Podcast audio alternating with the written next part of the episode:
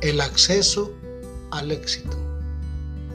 Detrás de las empresas, en cada negocio y en cada negociación, siempre hay personas que toman decisiones e interactúan día a día.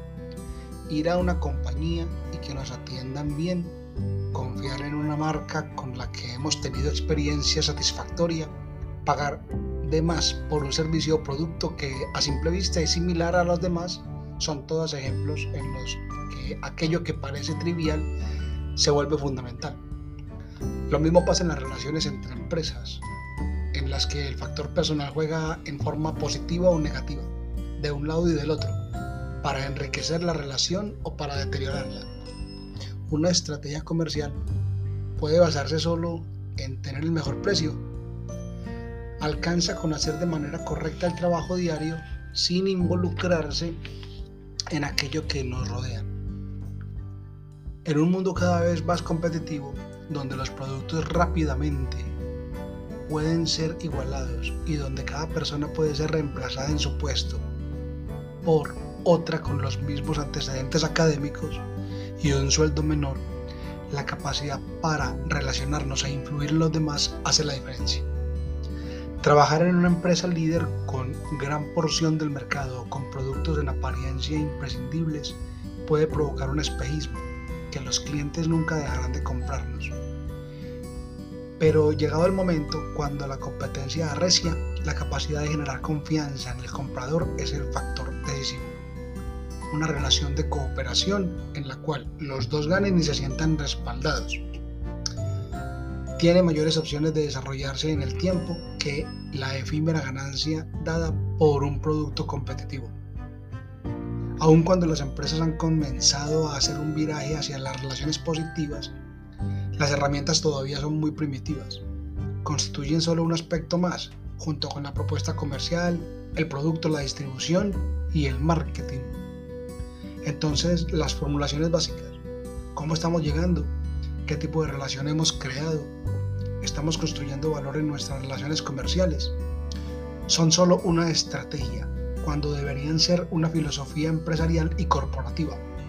Una filosofía que habría que desarrollar dentro de la compañía, desde la contratación de personal hasta la forma de definir los ascensos y de conformar equipos confiables, para recién después volcar los resultados en las relaciones con nuestros clientes, nuestros proveedores y nuestros socios estratégicos.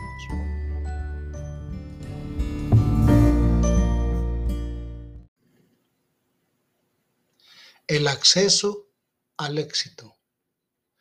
Detrás de las empresas, en cada negocio y en cada negociación, siempre hay personas que toman decisiones e interactúan día a día ir a una compañía y que nos atiendan bien, confiar en una marca con la que hemos tenido experiencia satisfactoria, pagar de más por un servicio o producto que a simple vista es similar a los demás, son todos ejemplos en los que aquello que parece trivial se vuelve fundamental.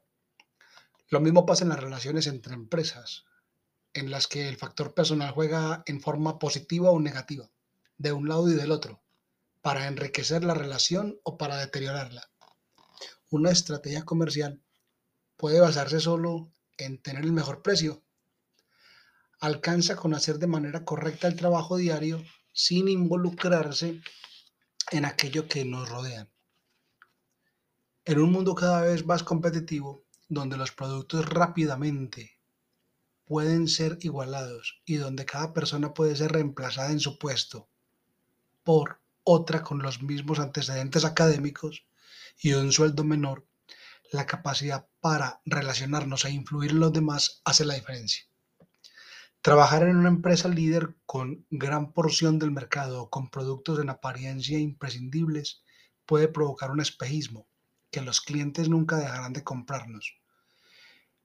Pero llegado el momento, cuando la competencia arrecia, la capacidad de generar confianza en el comprador es el factor decisivo una relación de cooperación en la cual los dos ganen y se sientan respaldados.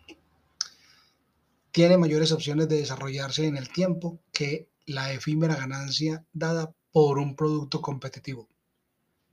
Aun cuando las empresas han comenzado a hacer un viraje hacia las relaciones positivas, Las herramientas todavía son muy primitivas. Constituyen solo un aspecto más, junto con la propuesta comercial, el producto, la distribución y el marketing. Entonces, las formulaciones básicas.